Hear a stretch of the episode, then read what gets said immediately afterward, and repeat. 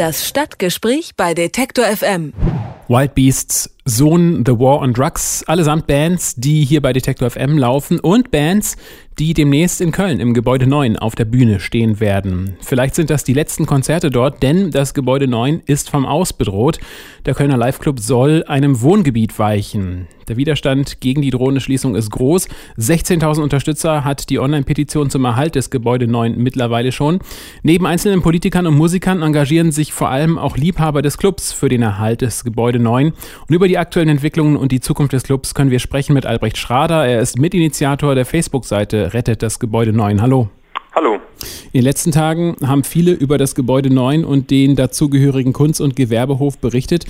Wie ist im Moment der Stand der Dinge? Der Stand der Dinge ist so, dass nach der Sitzung des Stadtentwicklungsausschusses vom letzten Donnerstag, wo ja der Entschluss über diesen Flächennutzungsplan, von dem das Gebäude 9 konkret bedroht ist, verschoben wurde, daraufhin gibt es jetzt ein Gespräch am Freitag, den 11.04. und zwar ist es auf Einladung der Politik, kann man so sagen, und da sind dann eben Vertreter des äh, Gebäude 9 und des Kunst- und Gewerbehofs, des Kunstwerks etc. und der Baudezernent der Stadt Köln sowie Vertreter der Investorengruppe. Und da soll dann eben ein Gespräch geführt werden, ob man nicht eine gemeinsame Lösung finden kann. Welche Pläne habt ihr jetzt noch bis zum 8. Mai, äh, bis zu der Entscheidung darüber hinaus? Habt ihr euch da irgendwas Spezielles ausgedacht, um das Gebäude 9 vielleicht zu retten? Ja, also erstmal werden wir das weitermachen, was wir angefangen haben, schon eigentlich zwei Tage nachdem diese Seite da entstanden ist. Und zwar werden wir weiter Videobotschaften von Bands, Künstlern, national, international aus Köln sammeln, also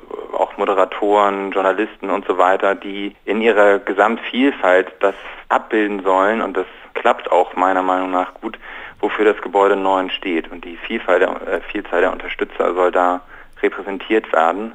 Ansonsten wird gerade ein, ein, kleiner Film zusammengestellt. Also habt jetzt einen Monat Zeit äh, und werdet in, der, in diesem Monat noch einiges auf die Beine stellen. Davon können wir auf jeden Fall ausgehen.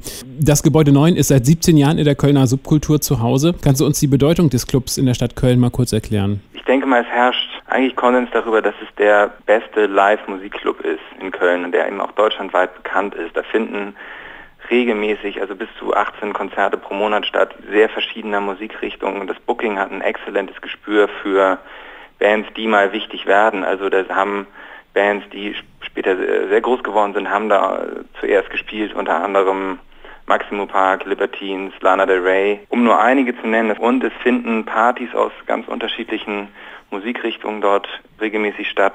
Also es ist, ich denke mal, das Besondere ist, um es kurz zusammenzufassen, dass wie viele unterschiedliche Leute da gerne hingehen und da eine Heimat gefunden haben. Das äh, ist einzigartig. Und welche Bedeutung hätte das aus des Clubs für die Kölner Kultur- und Musiklandschaft? Also das Be Wort Bedeutung möchte ich da gar nicht benutzen. Es wäre einfach sehr, sehr schlimm. So, weil erstmal so ein Club in dieser Größe wegfällt, der von sich aus da gewachsen ist, über 17 Jahre.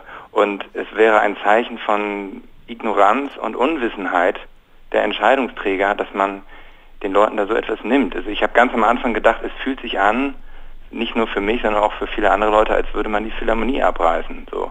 Und ich habe überhaupt nichts gegen die Philharmonie, ich gehe da selbst gerne hin.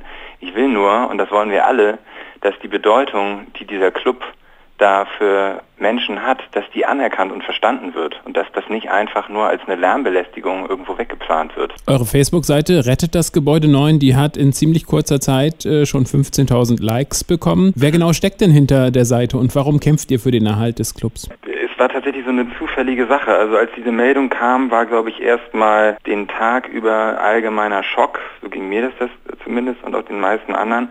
Und dann wurde von Sarah Hartkins, die hat dann diese Gruppe gegründet. So. Und diese Gruppe war erstmal ein Sammelbecken für alle, die irgendwie das Gefühl hatten, wir müssen was tun. Und das ging dann in Windeseile, sind da die, die Mitgliederzahlen gestiegen. Da haben wir am Freitag, also zwei Tage später, diese Seite ins Leben gerufen und das ging dann wirklich unglaublich schnell. Dann gab es die Petition und dann ist das von sich aus wahnsinnig doll gewachsen. Und worum es uns geht, ja, ich hatte so ein Gefühl, dass das geht einfach nicht. Also das kann man einfach nicht machen. Und das haben auch viele andere genauso gesehen. Und es ist nicht nur ein Kampf für den Club, wo man selbst gerne hingeht, sondern eben auch für die Stadt Köln, für die kulturelle Vielfalt. Das ist nun mal das Prinzip von Kultur, ist, dass, dass es Vielfalt gibt, sonst ist es keine Kultur. Das ist das übergeordnete Ziel. In Köln, da steht eine Institution der Subkultur, nämlich das Gebäude 9 vor dem Aus. Das war dazu im Stadtgespräch der Initiator von Rettet das Gebäude 9 der Facebook-Gruppe, nämlich Albrecht Schrader. Vielen Dank und alles Gute. Danke. Das Stadtgespräch bei Detektor FM.